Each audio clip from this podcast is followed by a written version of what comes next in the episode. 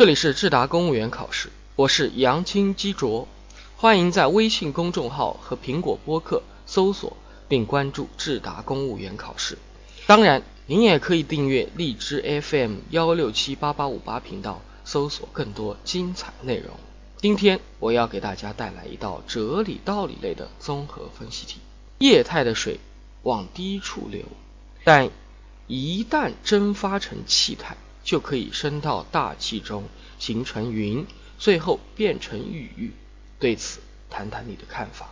各位尊敬的考官，对此我是这样看的：液态的水往低处流，而经过蒸发却能升腾成云彩，虽然只是一个简单的自然现象，但是其中蕴含的哲理道理却发人深省。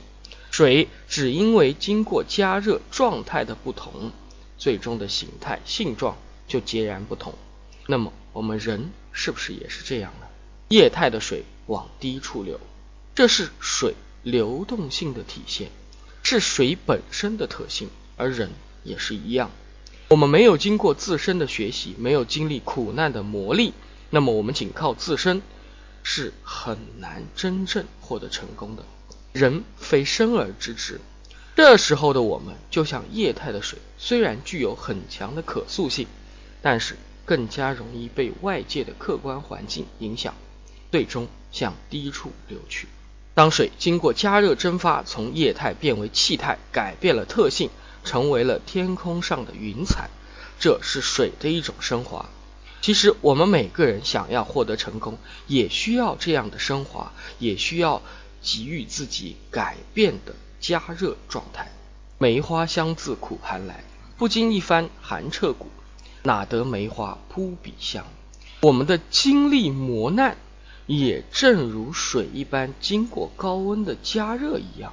水从趋下的液态变为向高空飘去的不断向上的气态，而我们经历磨难，则克服了自己的惰性，不断的奋发向上，不断的获得成功，最终成为天空中引人注目的云彩。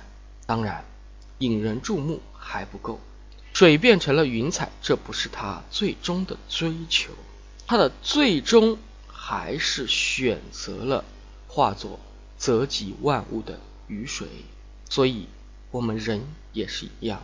比如说，我选择成为一名公职人员，一步一步的向上奋进，不是最终的目的。我的最终目的。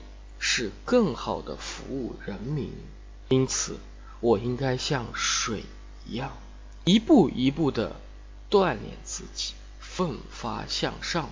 同时，更要清楚自己的所作所为是要为人民服务，成为人民群众的一场及时雨。多难兴邦，于国如此，于人亦然。水的简单物象变化与我们的奋发前进是共通的，所以在今后的生活当中，我也需要给自己加压，让自己经历痛苦，最终才能获得涅槃，光彩照人，才能做我所做，真正的为人民服务。